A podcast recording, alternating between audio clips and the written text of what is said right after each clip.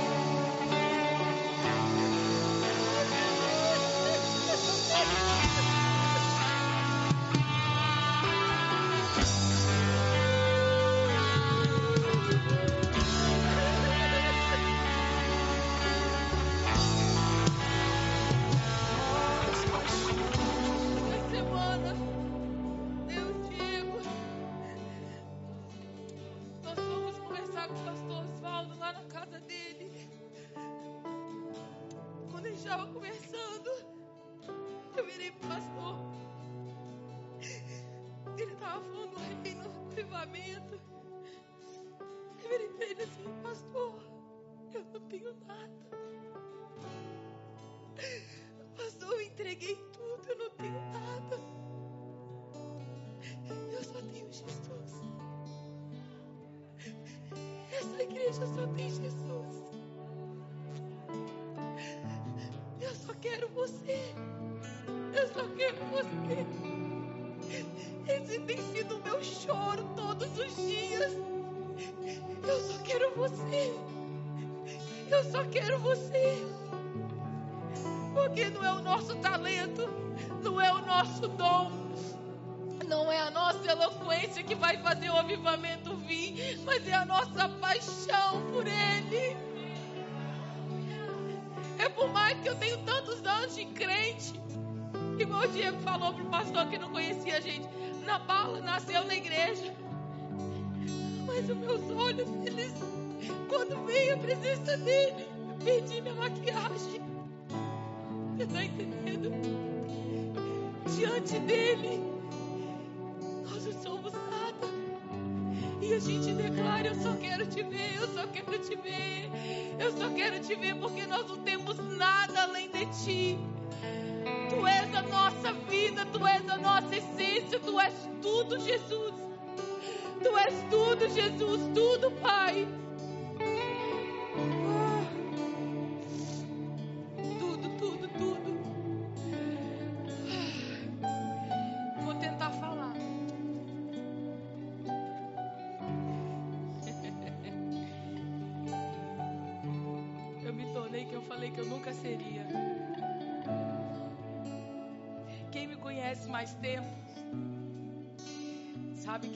Se eu tinha um esboço, eu ia com ele até o fim. Céus e terras se moviam, mas o meu esboço permaneceria. E nesse, e nesse transformar do que Deus tem feito na minha vida, que Deus tem feito na minha casa, a nossa base, o nosso chão, a nossa estrutura, ela foi toda mudada. A nossa mentalidade. E assim, não é só a minha casa, é a sua casa também. Você também. Então por isso você entende, você não se escandaliza. Quando uma irmã fica deitada aqui no chão, você não se escandaliza, porque você também faz isso. Alguns têm uma mentalidade mais livre, conseguem se lançar, mas tem outros que estão no processo. Aleluia. E juntos nós vamos caminhando e nós vamos alcançar. Abra sua Bíblia em 2 Reis, capítulo 4.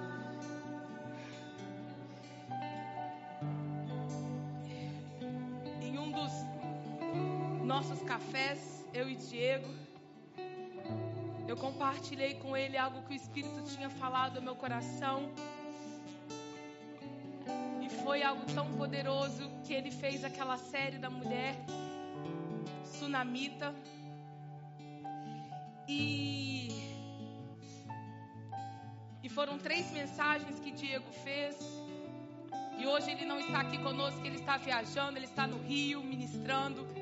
Era uma agenda que ele já tinha, mas o coração dele está aqui com a gente, vocês podem ter certeza. Ontem, quando eu saí do culto, meu celular estava com 50 mensagens dele. Amor, como que foi o culto? Eu acho que quando ele estava pregando, disfarçadamente ele escrevia: Amor, como está o culto? Porque a gente faz isso, tá, irmãos? E ele, eu mandei mensagem para ele, liguei depois à noite para ele, falei como que tinha sido. E o coração dele está aqui com a gente. Então, essa mensagem nasceu dos nossos momentos de, de intimidade com Deus, juntos. E tem feito tanto sentido para nós. E aí conhecemos o pastor Osvaldo. Queridos, eu ouvi uma frase que tem feito muito sentido para nós. Toda vez que Deus quer mudar a sua vida, Ele envia um homem. Toda vez que Deus começa a mudar a direção da sua vida, Ele envia uma pessoa para te ajudar nesse novo caminho. Porque você vai começar a traçar um lugar que você nunca traçou. Então você fica um pouco perdido. Então Deus vai trazer uma pessoa certa que já está caminhando nesse lugar para te orientar, para te ensinar. Isso foi o pastor Oswaldo esses dias para nós. Em uma semana, segunda passada que ele entrou na nossa vida e a gente está se ligando todo dia. E quando nós estávamos na casa dele conversando, ele falou bem assim: Paulo e Diego, o avivamento que Deus quer trazer na casa de vocês, nessa cidade, que essa cidade não é minha, essa cidade é de vocês, ele não é daqui. Ele, Deus vai fazer como segunda, segunda Reis, capítulo 4. Diego já tinha pregado uma série sobre esse texto.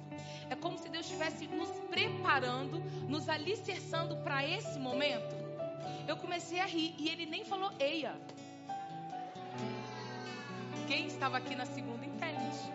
Entende mais ou menos, entende.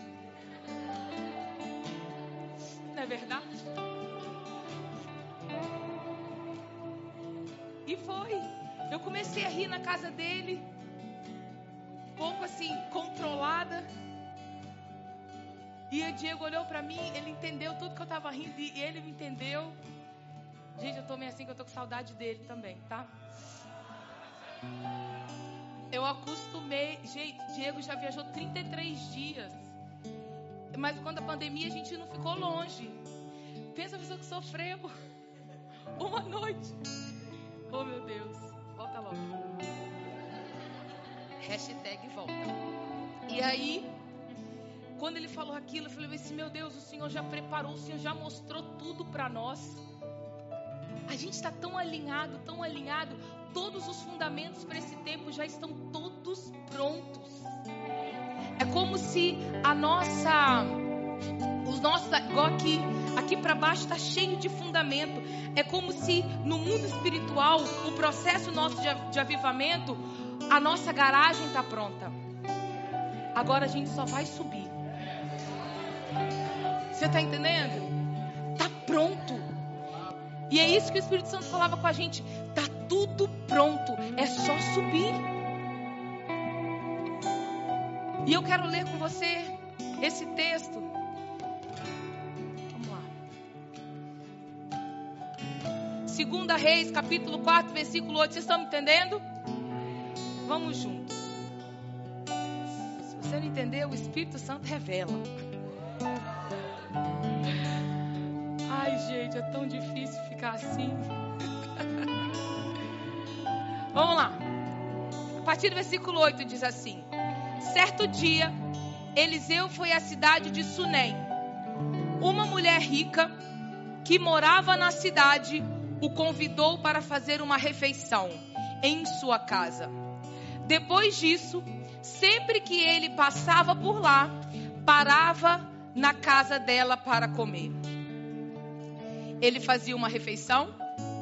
Depois, toda vez que ele ia na cidade, ele fazia várias refeições. Depois dessas várias refeições, olha o que aconteceu. A mulher disse ao marido: Sem dúvida, este homem que sempre passa por aqui é um santo homem de Deus. Vamos construir um quartinho para ele no terraço e mobiliá-lo com uma cama, uma mesa, uma cadeira e uma lâmpada. Assim, quando ele passar por aqui, terá um lugar para ficar.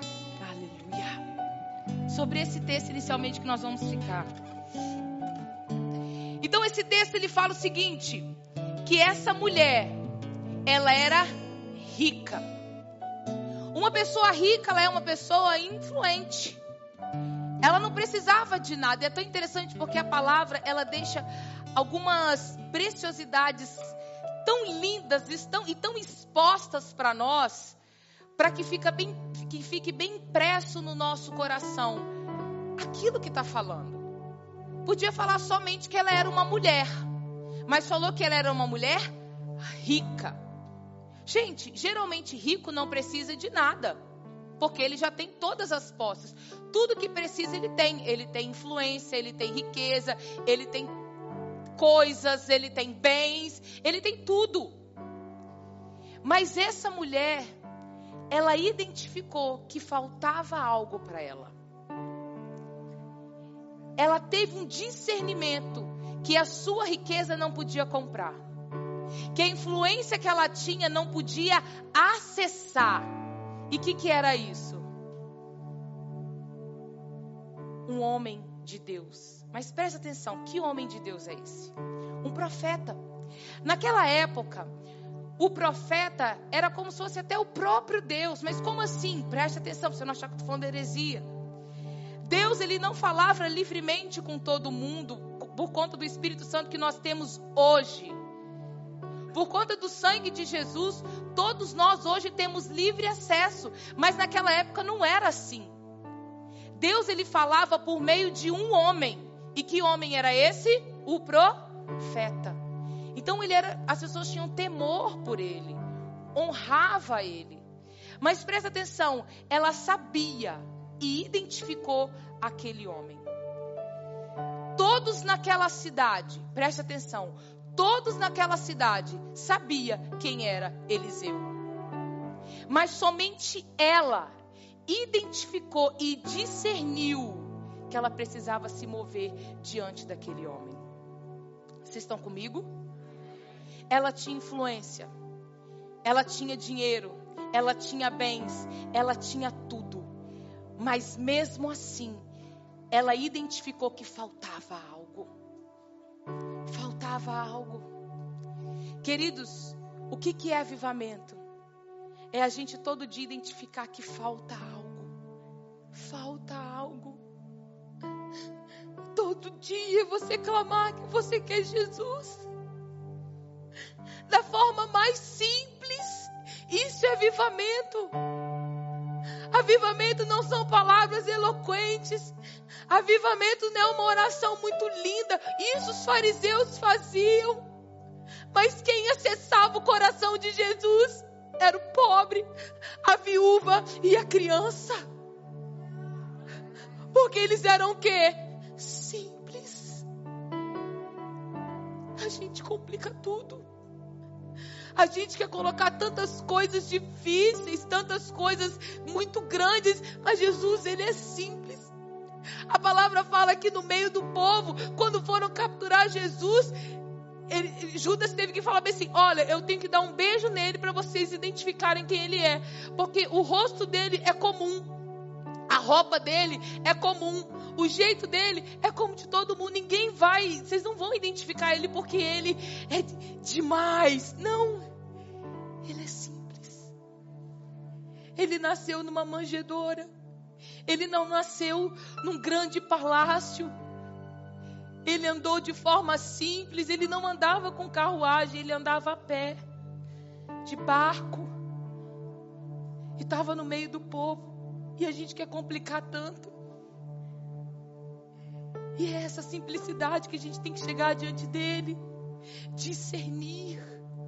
Você pode ter tudo, você pode ser muito rico, e eu quero e eu declaro que você será, mas a sua devoção é simples diante de Deus, o seu coração é de simplicidade diante dele. Jesus, Jesus. E quando eu falei para o pastor, eu pensei, pastor, eu não tenho nada, eu só tenho Jesus. E eu lembrei, sabe de quem? Do jovem rico. O jovem rico, ele tinha tudo. Ele tinha uma boa performance. Ele fala: Eu obedeci, eu obedeço às leis. Eu sei todas de quais salteado. Jesus, uau, muito bom. Agora, larga tudo e me siga larga tudo e me siga. Ele não estava disposto a largar tudo para viver uma vida simples com Jesus. Ele não estava disposto a abrir mão da sua coroa. Eu falei sobre isso num dos dias que eu ministrei essa semana. O que, que é isso? Os 24 anciãos, eles colocam as suas coroas quando eles estão vendo lá no trono Jesus, eles pegam as suas coroas e colocam para ele. A nossa coroa é tudo aquilo que a gente tem de melhor, de maior. Todo, como eu falei, todo mundo quer ter uma coroa grande, linda, maravilhosa, reluzente. Essa mulher, ela tinha riqueza influência, mas ela tirou a sua coroa e falou: Eu preciso daquilo ali. Vocês estão comigo, amém? Avivamento é isso. Não é a sua coroa ser grande e reluzente, mas é você entregar todos os dias sua coroa e falar: Eu só tenho Jesus. Eu só tenho Jesus, eu só tenho você. Palavra fala em Gálatas capítulo 6 que o nosso Gálatas capítulo 4, versículo 6, que o nosso espírito ele clama: Abba, Pai. Abba, Pai. Abba, Pai. Abba, Pai. Nós não fomos feitos para ter a nossa nutrição de terra, a nossa nutrição é eterna. E por isso que há um gemido dentro de nós que a terra não sustenta. Aquilo que é terreno não sustenta o clamor que há no seu espírito, não é suprido pela terra, é só pelo Abba. Vocês estão comigo, amém? Por isso que você está perdendo certos controles da sua vida. É porque o teu espírito ele agora, ele entendeu. Você está deixando mais fluir. Muitas pessoas, durante a semana, nós temos recebido muitos testemunhos, muitos feedbacks. Pastor, eu estou acordando de madrugada. Pastor, está acontecendo isso, isso, isso. É o teu espírito clamando: Aba, Pai. Aba, Pai. Que você entendeu que a sua nutrição ela não é terrena. A sua nutrição é eterna. E é nele. Então, primeiro, ela entendeu que o natural não é o suficiente. E segundo, essa mulher, ela discerniu. A cidade inteira sabia quem era o profeta e aquilo que ele carregava, mas somente ela discerniu que ela precisava construir algo, um ambiente para que ele morasse quando passasse naquele lugar, fosse o descanso dele. Somente ela, no meio daquela cidade, discerniu. Eu vejo que nesse tempo Deus tem levantado um povo que está discernindo aquilo que Ele está fazendo nesse tempo. E eu fui pesquisar essa palavra discernimento. Eu encontrei uma, uma, um significado de tantos, eu encontrei algo que eu gostei muito, que diz assim: capacidade de compreender situações. Discernimento é a capacidade de compreender situações. Nós estamos nos movendo pelo movimento da nuvem. Nós discernimos como igreja o movimento da nuvem e a gente está indo em direção a ela. E nesse tempo, o que vai fazer nós vivermos o avivamento é o discernimento. Porque senão nós vamos agir por aquilo que nós achamos que é legal. Aquilo que dá ibope. Gente, isso é o nosso natural. Mas o discernimento vai nos fazer mover pela nuvem. Vou derrubar isso. Quando o pastor Júnior falou aqui, vocês podiam ficar, mas essa semana inteira. Gente, isso é normal? Não. Não é. Quando é o normal dessa igreja ter culto todo dia? Janeiro. É ou não é? É. Mas nós entendemos o movimento da nuvem. E o avivamento ele vai vir através do discernimento. Se você não discernir o momento que você está vivendo, a estação que você está vivendo, querido, a nuvem vai passar e você vai estar ainda procurando ela. Os fariseus estão até hoje esperando Jesus. Ele está vindo de novo. E eles estão esperando. Você precisa discernir a chave do avivamento. Hoje, os, gran os grandes homens e mulheres de Deus, é isso que eles têm falado. A chave para esse avivamento é a palavra discernimento. Porque o discernimento vai gerar em você um movimento. O discernimento vai gerar em você um movimento, uma ação. Ela discerniu quem era aquele homem e o que, que ela fez? Ela construiu um quarto. O discernimento, ele te move. Ele não te deixa parado, ele não te deixa estático, ele sempre vai te levar para um lugar. Essa mulher, ela discerniu: aquele é um homem de Deus, então eu vou fazer um quarto para ele. E ela construiu um quarto para ele. E preste atenção, esse lugar, esse quarto que ela construiu, esse quarto que nós vamos começar a construir, é um lugar de nutrição, é um lugar de sustento e é um lugar de construção para a nossa vida. Sabe por quê? Nós estamos essas sete semanas, sete dias direto. Os jovens vão completar amanhã dez dias aqui no culto. Eles estão tudo doidos, esses jovens. Gabriel que se vire com ele. Tô brincando. Cadê Gabriel? Por aí, trabalhando, coitado. Os jovens estão pegando fogo. Glória a Deus. Mas na terça-feira, creio eu, não vou botar um ponto final, creio eu que não vai ter mais culto. Até então. Quarta-feira, até então, até a palavra do meu marido, não vai ter mais culto. Nós estamos aqui quase 10 dias sendo nutrido. Estamos recebendo de balde aqui. Mas aí na terça-feira que não vai ter culto, onde vai ser o seu lugar de sustento, seu lugar de construção, o seu lugar de alimento? Onde? Na sua casa. Crie um ambiente para a presença dentro do seu lar. Crie um ambiente da presença dentro do seu lar. Porque Raíssa falou sobre Jacó, Gênesis capítulo 28. Aquele lugar Quando Jacó estava caminhando, ele foi deitar um pouco para descansar. A palavra fala que ele deita sobre uma pedra. E ali ele teve um sonho que os anjos subiam e desciam, subiam e desciam, subiam e desciam. Quando você cria um ambiente dentro da sua casa, um lugar da presença de Deus, os anjos sobem, os anjos descem, os anjos sobem, os anjos descem. Mas você vai criar esse ambiente. E esse lugar, aqui é a nossa concentração. Aqui é a concentração dos santos. Mas a nutrição não é aqui. A nutrição é na sua casa. A nutrição é no seu lar. E lá na sua casa, os anjos sobem, os anjos descem. Os anjos sobem, os anjos descem. E para algumas pessoas, Deus vai pedir um lugar físico dentro do seu lar.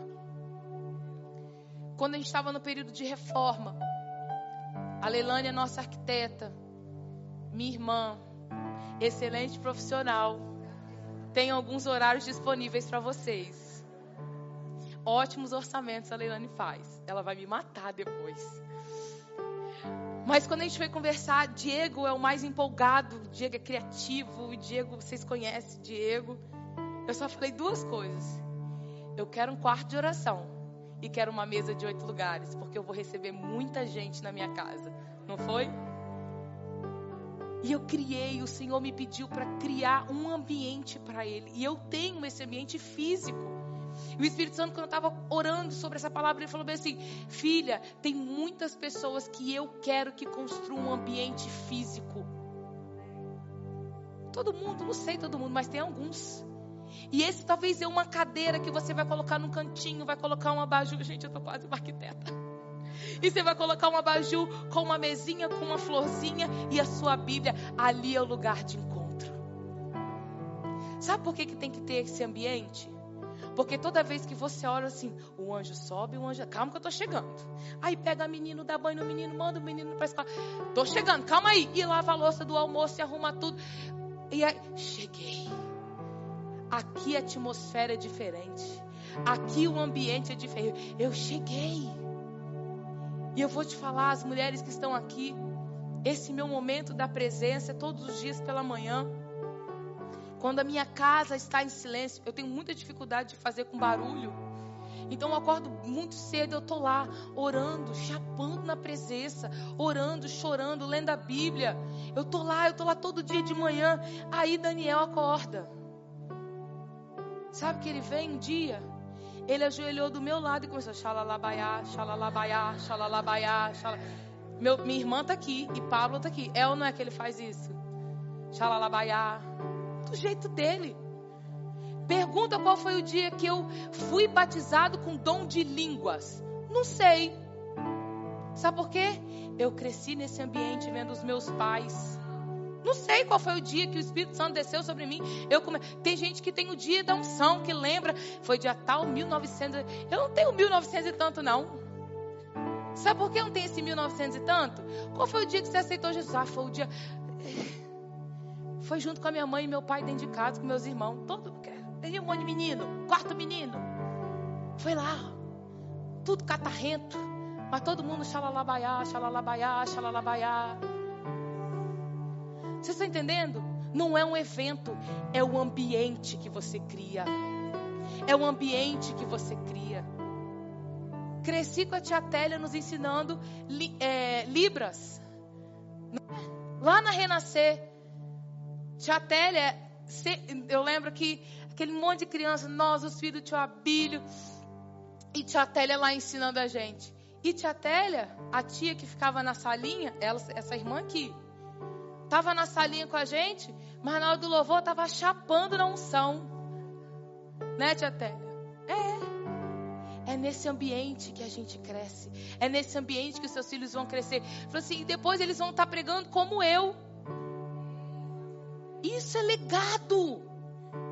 Seus filhos vão estar pregando como eu e vão muito melhor que eu. O que eu quero dizer não é. Você entendeu?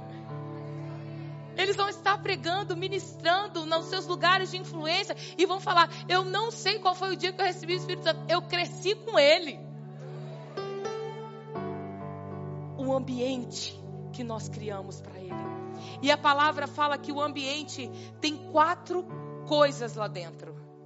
Tem quatro utensílios.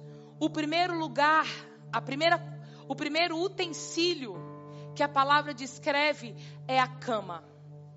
Ela criou aquele quarto para o profeta e tinha o que naquele lugar? Uma cama. A cama é um lugar de intimidade e é um lugar de descanso.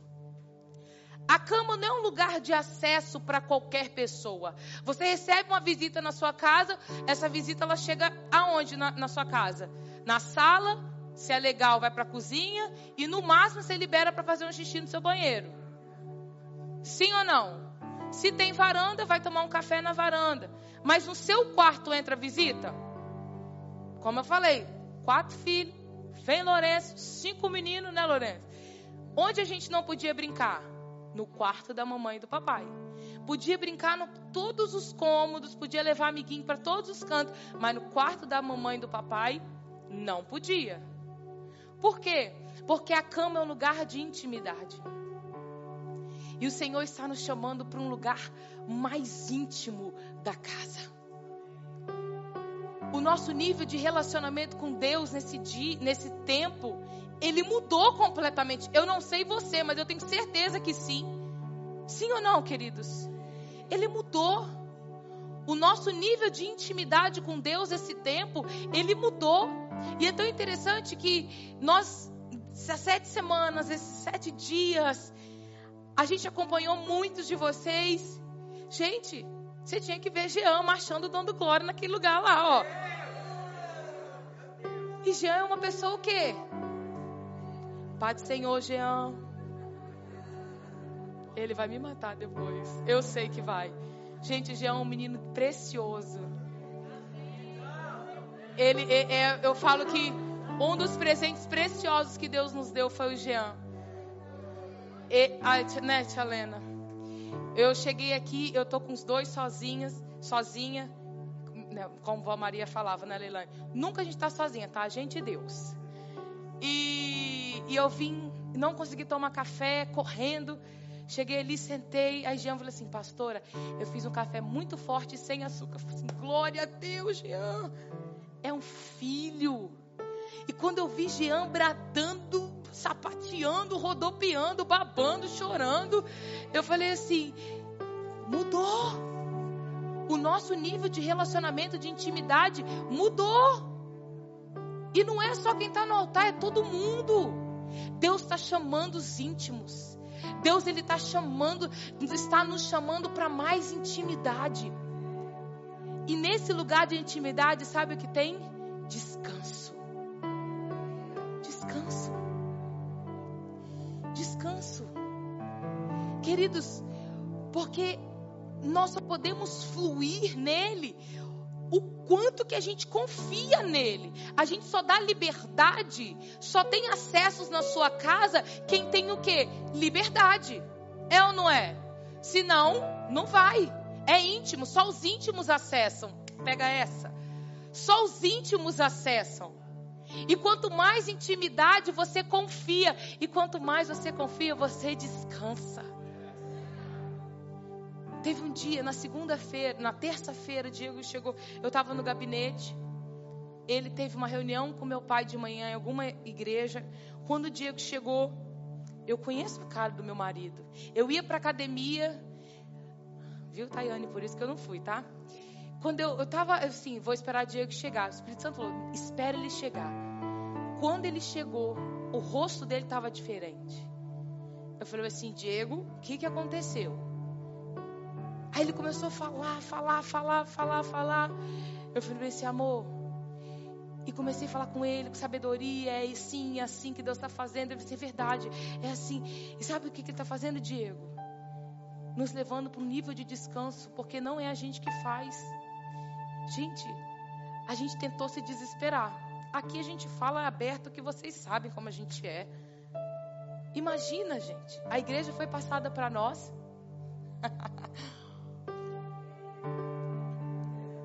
Aí começa a igreja a ficar doida.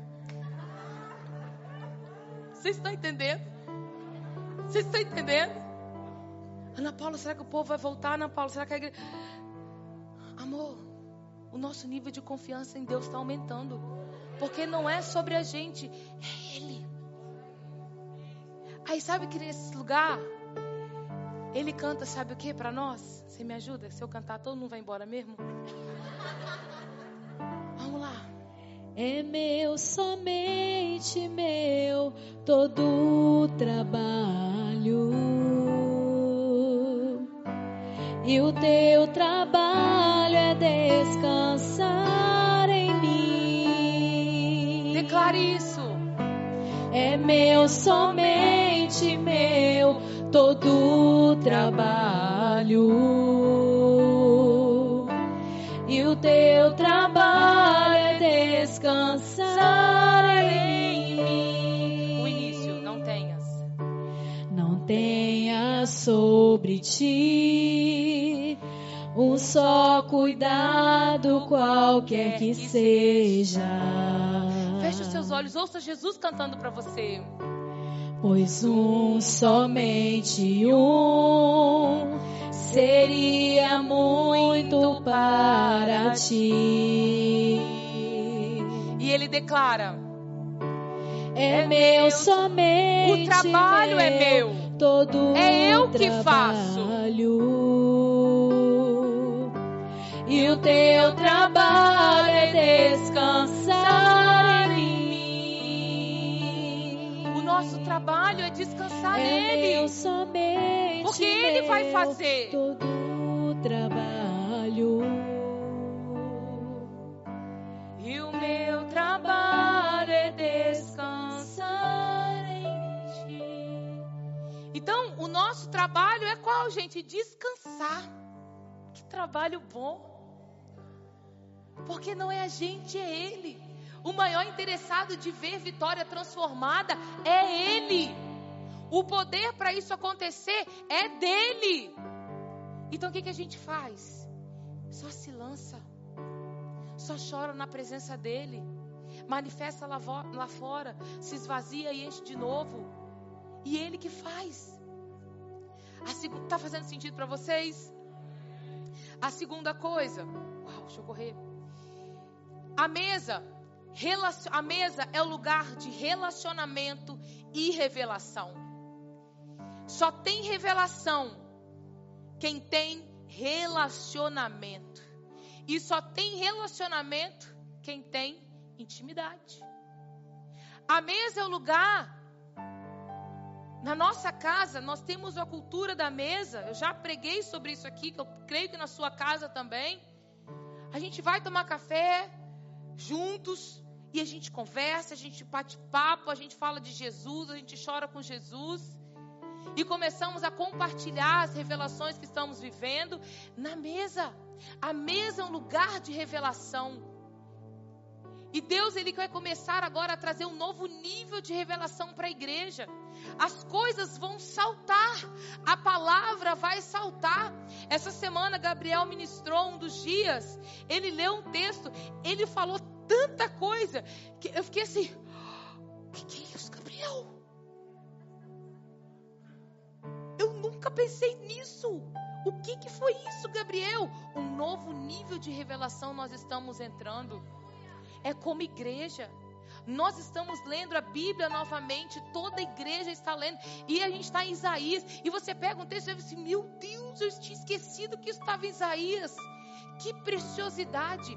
A palavra ela se torna viva, a palavra ela se torna uma espada. A palavra ela te move, ela, ela, ela, ela te enche para você agir. Um novo nível de revelação. Mas isso é só para quem tem relacionamento. E Deus está nos levando para um novo nível de relacionamento, um novo nível de intimidade. Uma outra coisa que tinha, outro utensílio. Cadê? é, ah, perdão, vamos lá. Tinha a cama, a mesa e agora a cadeira. O que, que a cadeira significa para nós? Autoridade. Autoridade. Reconhecer que a autoridade da nossa vida é de Deus. Nós o vemos como Pai, mas nós também o vemos como nosso Senhor. e que Ele está sentado nessa cadeira e governa a nossa vida. Agora, por que, que você tem tanto medo do comentário alheio? O Senhor está falando, entrega essa palavra para fulano. Aí, aí a sua mente começa, sua alma começa. Sabe o que, que é isso? Medo das pessoas. Você sabe o que? Tira Deus dessa cadeira de autoridade e coloca as pessoas nesse lugar. Isso é sério. Isso é muito sério. Porque Deus ele está te chamando para um novo nível de intimidade, um novo nível de expressão, de adoração para Ele. Ele quer você cada vez mais livre e só pessoas livres, só pessoas que têm Deus como autoridade na sua vida conseguem viver essa liberdade. Porque o comentário alheio não o domina. Aquilo que o outro pensa, aquilo que o outro fala, não domina. E a Lu veio para cá, deitou. Tem gente que pode olhar e falar assim: Meu Deus, agora está limpando o chão. Mas tem gente que está olhando está falando assim: Senhor, eu quero ter esse nível também de entrega para o Senhor. Isso é o que? Colocar Deus no lugar dele dentro de você, que é o lugar de autoridade. E quando ele está no lugar de autoridade, o comentário alheio. O comentário alheio. Vou fazer igual Caleb. Tô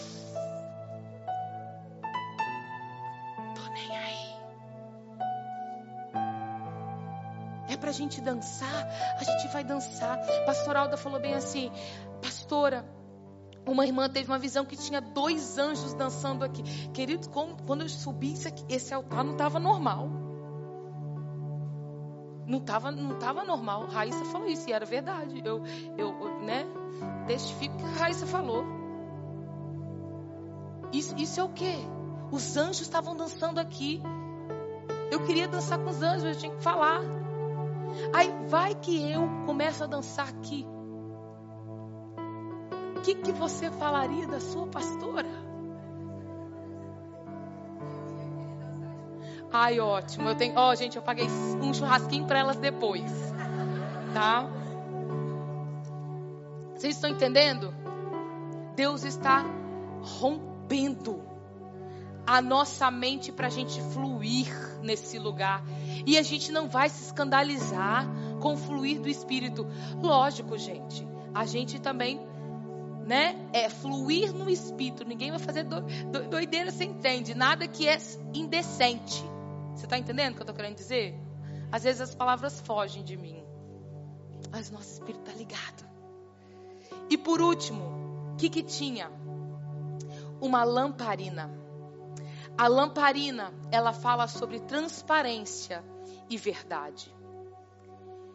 Essa luz do Espírito Santo dentro de nós e essa luz, ela brilha em lugares escuros dentro de nós. Em lugares ainda que nós não permitimos Jesus entrar. E não estou falando sobre pecado. Não é sobre pecado. Eu estou falando sobre áreas que nós precisamos permitir ser tratados pelo Espírito. Porque quanto mais tratado, querido, você for, quanto mais curado você for, mais livre você será. Por isso que o Espírito Santo está com tanta pressa para você ser curado. Então se exponha na presença dele, deixa a luz entrar dentro de você e as trevas se vão. Deixa ele entrar, deixa ele bagunçar, mas ele reconstrói, ele faz de novo e faz muito melhor. Aleluia. E depois que ela construiu o quarto, leia comigo, versículo 11. Segunda Reis. Segunda Reis, capítulo 4, versículo 11. Diz assim: Um dia Eliseu voltou a Sunem e subiu ao seu quarto para descansar. Ele disse a Geazi, o seu empregado, que fosse chamar a dona de casa. Quando ela chegou, Eliseu disse a Geazi: Pergunte o que eu posso fazer por ela para pagar todo o trabalho que ela tem tido, cuidando de nós. Talvez ela queira que eu vá falar em favor dela com o rei ou com o comandante do exército.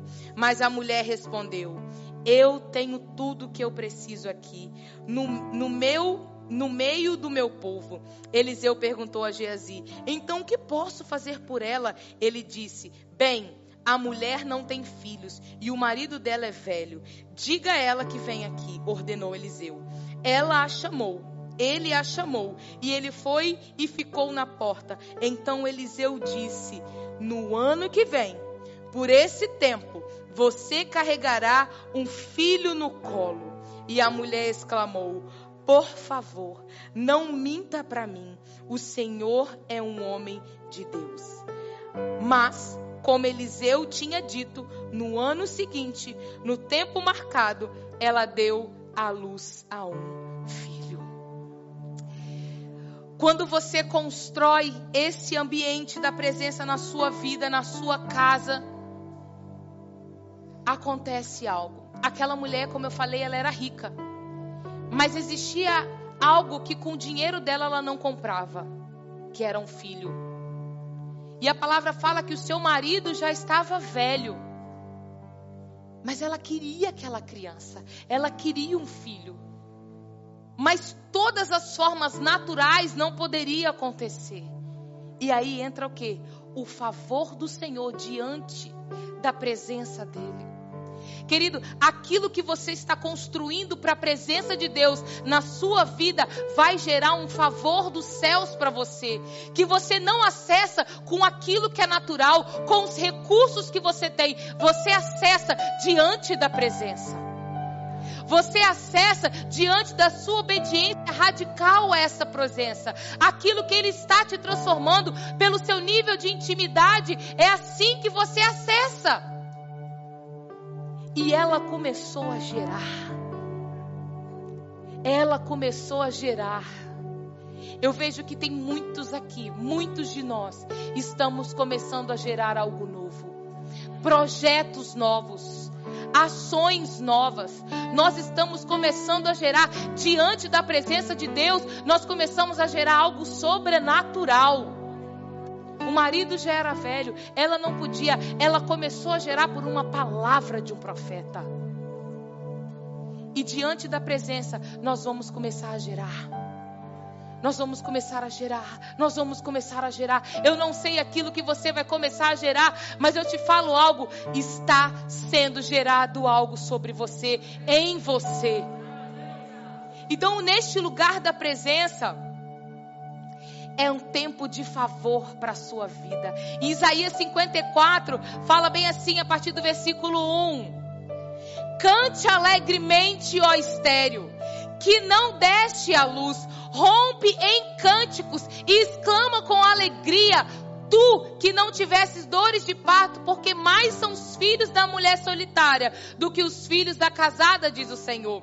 Amplie o lugar da tua tenda, estendam as cortinas das, das, das tuas habitações e não impeças, alonga as tuas cordas e fique bem, a, fique bem as suas estacas porque transbordarás para a direita, transbordarás para a esquerda, e a tua descendência possuirá os gentios e fará que sejam habitantes das cidades assoladas.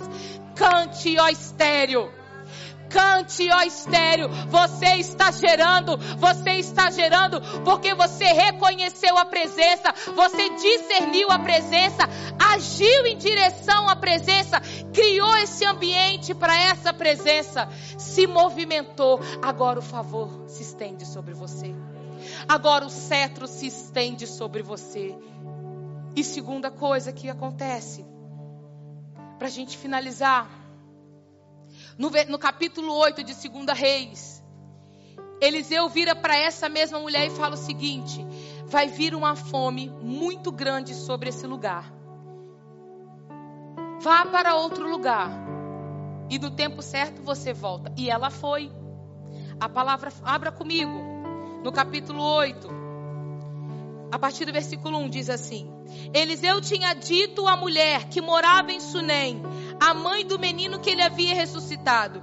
que o Senhor Deus havia avisado que ia haver uma grande falta de alimentos. Disse também que a fome iria durar por sete anos naquela terra. E por isso ela devia sair de lá com sua família e morar em outro lugar. Ela havia seguido o conselho do profeta e tinha ido com sua família morar em terra dos filisteus, onde ficou por sete anos. Versículo 3: Quando passaram sete anos, ela voltou para Israel e foi falar com o rei, a fim de pedir que devolvessem a sua casa e as suas terras. O rei estava falando com Geazi, o empregado de Eliseu, naquele momento, pois queria saber dos milagres que Eliseu havia feito. Geazi estava contando ao rei como Eliseu havia feito um morto viver de novo. Nesse momento, a mulher chegou para fazer o pedido ao rei. Então Geazi disse: Ó oh, rei, aqui está a mulher e aqui está o filho dela que Eliseu ressuscitou. O rei fez perguntas à mulher e ela confirmou a história de Geazi. Então o rei chamou um oficial e lhe, e lhe disse que devolvesse à mulher tudo que era dela e também o valor de todas as colheitas que as suas terras haviam produzido durante sete anos em que ela havia estado fora. Além desse acesso que você vai ter, além desse nível que eu falei que você vai ter na sua vida, de favor, entre uma coisa nova, uma promoção. Se você ler no capítulo 4, Eliseu, através de Geazi, fala, fala bem assim para ela: Você quer que eu falo sobre o rei com você, sobre o rei sobre você? E ela fala: Não, não precisa que eu tenho tudo. Nesse lugar, ela já chega no direto com o rei. Nesse lugar, ela já vai direto conversar com o rei. Sabe o que isso mostra? O nível de acesso dela agora é com reis e com príncipes. Ela já chegou direto com ele. E esse acesso que ela tem gera abundância na vida dela. Existem lugares de acesso que Deus vai te colocar, que Deus ele vai te promover. E isso vai gerar uma abundância muito grande para a sua vida. Aquilo que a terra dela produziu durante sete anos, ela teve toda a restituição na vida dela. Tudo isso porque ela reconheceu o profeta ela reconheceu a nuvem. Todo o povo, toda aquela cidade estava assolada por sete anos de fome, mas ela não passou fome. A sua família não passou fome, porque ela reconheceu a presença de Deus e se moveu com a nuvem. Só ela naquela cidade. Existe um povo dentro da cidade de Vitória, que está reconhecendo aquilo que Deus está fazendo. E nós estamos olhando para o céu. Nós não estamos olhando para a estratégia humana. Nós não estamos olhando para a estratégia de crescimento da igreja. Não, nós estamos olhando para o céu e falando assim: Deus, o que, que o Senhor quer de nós? Para onde a nuvem está indo, porque nós só vamos nos mover se a nuvem mover. E nós sabemos que nós iremos entrar no lugar de acesso em Deus, como nós nunca entramos. Iremos entrar no lugar de provisão, onde nós nunca entramos. Porque quem é o maior interessado é Ele. Ele é o maior interessado. Ele quer ver a gente nesse lugar. Vocês estão comigo? Tá fazendo sentido para você? Então ele tá te chamando hoje. Eu quero vocês. Construa esse quarto para mim. Segunda-feira, até então, até então, é o último dia do Vitória em Chamas. Mas na terça, onde que isso vai acontecer? E na quarta-feira, onde que os anjos vão subir e os anjos vão descer? Na sua casa. E aquele lugar foi chamado, sabe de quê? Betel. O que, que significa Betel? Você sabe o que significa Betel? É, eu vou ler porque eu esqueci.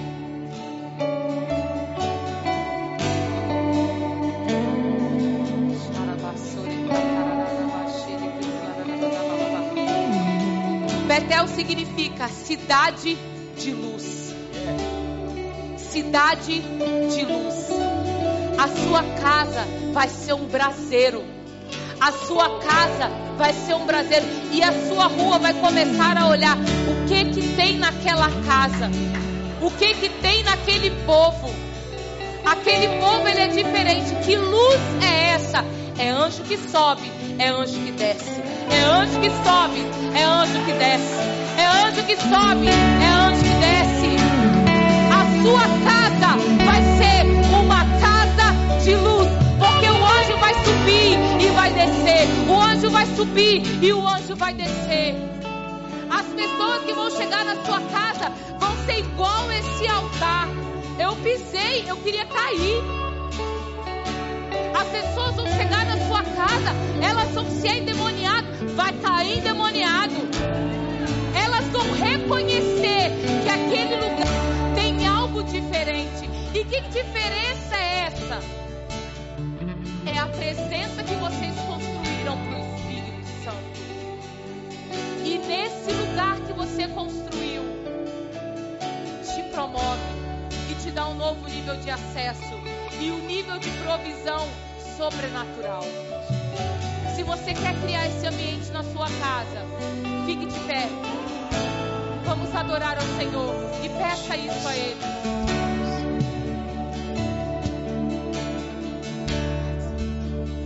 Minhas